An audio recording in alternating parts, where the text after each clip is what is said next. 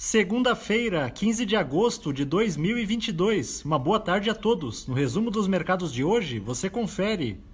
O Ibovespa terminou o dia em alta de 0,21% aos 113.003 pontos, apoiado pela disparada de algumas ações ligadas às empresas de varejo, em sintonia com a queda dos juros futuros. Entretanto, o pessimismo com dados de atividade na China ajudou na queda das principais commodities internacionais, o que segurou o ânimo da bolsa brasileira. Na ponta positiva, os papéis da M Dias Branco, com ganhos de 24,42%, avançaram depois que a companhia registrou crescimento de 64,1% em seu lucro líquido no segundo trimestre na comparação anual.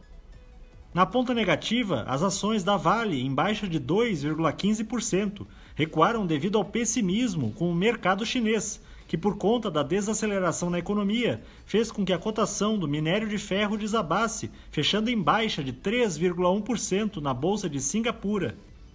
O dólar à vista, às 17 horas, estava cotado a R$ 5,09, em alta de 0,35%. Já no exterior, as bolsas asiáticas fecharam sem direção única, após a China anunciar um inesperado corte de juros, em meio a dados econômicos decepcionantes na indústria e no varejo em julho. Por outro lado, houve ânimo com a expansão trimestral do PIB japonês de 0,5% entre abril e junho. No Japão, o índice Nikkei subiu 1,14%. Na China, o índice Xangai Composto ficou praticamente estável. Os mercados na Europa encerraram majoritariamente em alta, em dia de agenda local esvaziada, apesar das preocupações com o ritmo da atividade econômica chinesa. O índice Eurostock 600 teve ganho de 0,34%.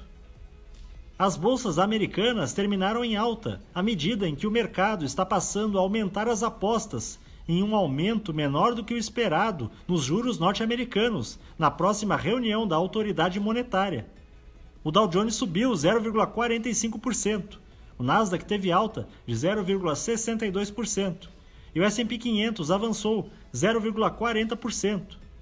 Somos do time de estratégia de investimentos do Banco do Brasil e diariamente estaremos aqui para passar o resumo dos mercados. Uma ótima noite a todos!